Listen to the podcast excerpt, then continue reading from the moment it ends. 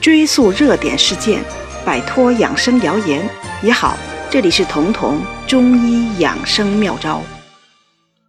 中国人最容易脾虚了，只要是看过中医的人，估计一半甚至更多都有过被中医说是脾虚的经历。即便没有明确的疾病、明确的不舒服，脾虚仍旧是很多国人的生活状态。这一点我在之前我那本《脾虚的女人老得快》的一书中就详细的写过。那么中医的脾到底指的是什么呢？它不是我们腹腔里那个长条的器官，不是西医的脾脏。中医的脾指的是身体器官的功能。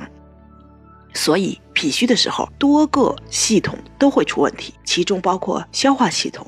造血系统，甚至生殖系统以及身体的运动功能，脾虚的时候，这些系统的功能可以分别甚至整体的不足，而器官功能的变化往往是疾病开始的前期，甚至是从亚健康向疾病过渡的时段。为什么中国人更容易脾虚呢？有三个原因。第一，中国人善于用心，用心多于用身。中医讲思劳伤脾，思劳就是中医心所管的，心属于火，而脾属于土。按照五行的学说，火是生土的，火是土之母。如果心思太重，那意味着母亲消耗太大了，儿子自然就要受累。所以，心思重的人往往都是。相对消瘦的，他们会经常的胃口不好，容易生病。如果从现代医学的角度分析，那就是精神压力导致大脑皮层对下层的指挥失灵了，或者出了昏招。而中国人更常于用脑子，甚至用心术，那这些都增加了脾气受损的几率。第二，中国人是从温饱不足。到小康发生过这个巨变的，中医说的脾是主肌肉的，手无缚鸡之力的人多是脾虚。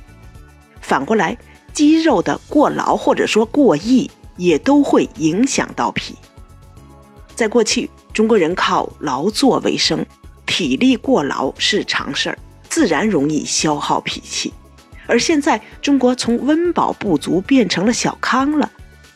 现代化这种社会的到来，我们的体力活动锐减，结果又从过去的肌肉过劳变成现在的肌肉过亿，而过亿的肌肉就要用尽废退，同样的也是对脾气的削弱。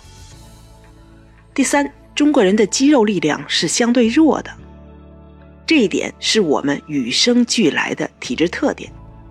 中国的男性就是很少有这种。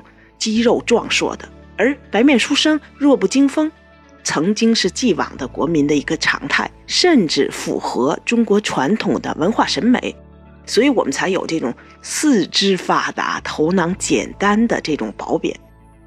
而中国的女性高发的疾病之一是漏尿，一般在四五十岁之后，因为咳嗽、大笑或者跑步，出现小便控制不住漏尿。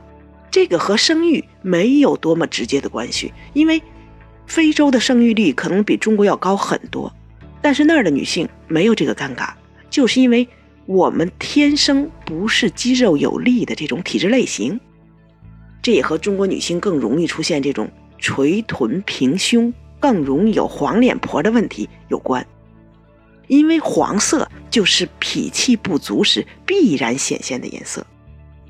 而这里我说的肌肉可不仅仅指的是我们运动时候用到的腿部的、胳膊的、腰部的这些肌肉，胃肠道的肌肉也是肌肉。所以脾虚的时候，大便一定是不成形的，因为肠道没有塑形的这种力量。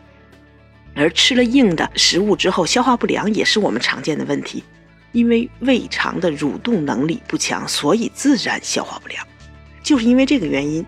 喝粥是中国民族的这种饮食习惯吧，而欧洲人他们是不会喝粥的，而且他们不仅不喝粥，吃的还是那种非常难消化的意大利面，而这种意大利面显然是被我们中国人的脾虚体质会本能的拒绝的。那么，既然我们是有这种脾虚体质的这种基因特点，怎么能尽可能的改变这种脾虚状态呢？很简单，你必须要选择适宜的饮食和锻炼方式。具体来说，要做到三点。首先，选择容易消化的食物。《黄帝内经》里面讲“五谷为养”，把所有食物列在一起，五谷排在第一位，这已经为国人做出了一个垂范，就是说尽量选择谷薯类、粮食这类最清洁的生命能源。所以每天吃主食应该是中国人健脾的一个生活习惯了。第二，适度的锻炼肌肉。像修身养性的这种太极拳啊，比较和缓的运动更适合中国的肌肉类型，而绝对不是马拉松。所以，中医的养生大家或者说长寿者很少是通过马拉松获得的，他们往往选择的是这种身心合一的这种太极拳。第三，就是放松心情，少用心机。心情不好的时候，多出去走走，晒晒太阳；或者压力大的时候，尽量找个人去倾诉。总之是选择一个适合自己舒缓心情、减少心事的办法，而这三点加在一起，应该是中国人的养生大法，也是中国人的健脾大法。